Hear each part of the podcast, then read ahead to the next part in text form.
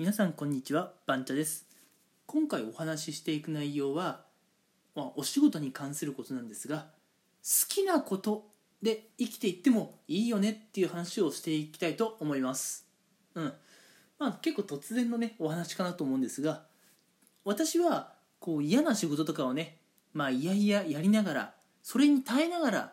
でもそれが社会人なんだよって教え込まれながら仕事をするのが私は嫌なんですね。うん。たった一回きりの人生でこうやりたくもないことに何日もね、うん、何年も時間をかけるのって非常にもったいないと思うんです、うん、私たちってやっぱりこう生きていくためにはお金が必要でそのためには働かないといけないっていうのはそれはもちろん分かります。それは分かるんですけどそのために、まあ、やりたくない仕事を無理してやるっていうのはちょっと違うのかなって思うんですね。うん、まあだから私が考えるのは自分の好きなことっていうのをまずしっかり見つけてその好きなことで稼ぐ。まあかっこいい言葉を使うならマネタイズっていうのかな、うん、私も最近耳にした言葉ですがそういった方法ももちろんあるんじゃないかなと。特にね最近はこうゲームもねどんどん新しいの出てきていますし SNS もどんどん普及してきていて自分のねこう好きなこととかをあの発信する方法っていくらでもあると思うんですね。うん、今軽くあのゲームって言いましたけれども私はすごくゲームなんかが好きでゲーム関連のねことでこうお仕事をしてで収益も得られたらまあ私としてはすごく幸せな人生だという感じなんですね。皆さんにとっての好きが何かは、まあ、私とは違うかもしれませんが皆さんに想像してほしいのは皆さんのまあ、好きなことでお仕事をしていますかしていませんかというところ。もし好きなことでお仕事をできていない方がいたら、うん、じゃあまず自分の好きなことは何なんだろうって考えていただいてその好きなことで、うんまあ、あの収入を得られそうかっていうのを考えてほしいんですね。そう考えるとなんか自分の将来ねこう希望っていうかねより明るいものが見えてくるんじゃないかなと思うんです。というのもやっぱり我々日本人ってあの昭和の頃からねまああるなんだろう風潮なのかな、まあ、嫌なことでも、まあ、我慢してね耐えて耐えて耐えて耐えてさらに耐えてお仕事をしていくっていうのが当たり前っていうふうにねどうもやっぱ教え込まれているんじゃないかなと思います。うん、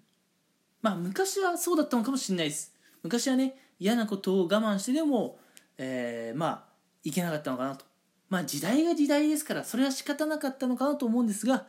その考えを今のこの令和の時代まで持ち込んでくるっていうのはちょっと違いませんかって思うんです。うん。まああのね私は最近はねまあ自分の好きなことっていうかねやりたいことを挑戦したい仕事っていうのがあったのでつい最近ね、えー、転職活動の方まあやってみましたけどね。うん。やっぱりね結構思い切った決断なんですよね。その現状あるところから、ま、自分のチャレンジしたいところとか自分の好きな道に進んでいくって結構勇気いることだと思うんですけれどもやってみるとね結構まあなんだろうすっきりするところが多いです、うん、なので皆さんには是非あのまず考えるとからでいいんですけれども好きなことを仕事にしている自分は、ま、どんな表情かなとかどういう感情を抱いているかなっていうのをまずね、えー、考えてもらえたらいいかなと思います。でもしねいやそういう妄想するだけで終わりたくないという方は、まあ、あの好きをね仕事にするために、えー、何か活動っ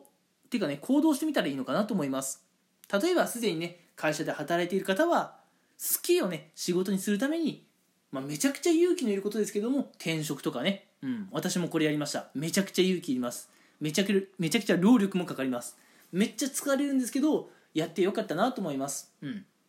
でまだ働き始めてないけどっていう学生さんの方は、まあ、学生のうちにねどうやったらこう収入って得られるんだろうっていうのをね考えてみるとまあ社会人になってからの生活がねものすごく楽しいかもしれないし、まあ、SNS ツイッターとかインスタとか TikTok とか見ているとね最近じゃやっぱ高校生でもね稼ぐっていう人はねやっぱ出てきていますよね。うんなかなか素晴らしいなと思っていてまあ、あの自分とは全然比べ物にならないくらいすごい人だなと思います。そういう人もやっぱりいるんですよね。うん。でとにかく好きを仕事にしている人っていうのはとにかく楽しそうですよね。うん。まあ本当にねそういうのは羨ましいとは思うんですが私の場合はもう羨ましいで終わりたくなかったので、えー、ちょっとまあ転職っていうふうに行動を私はしてみました。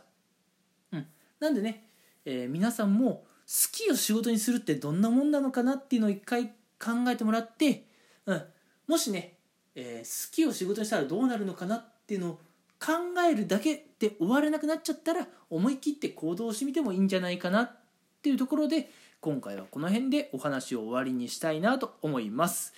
それでは皆さん今回も最後まで聞いてくれてありがとうございました。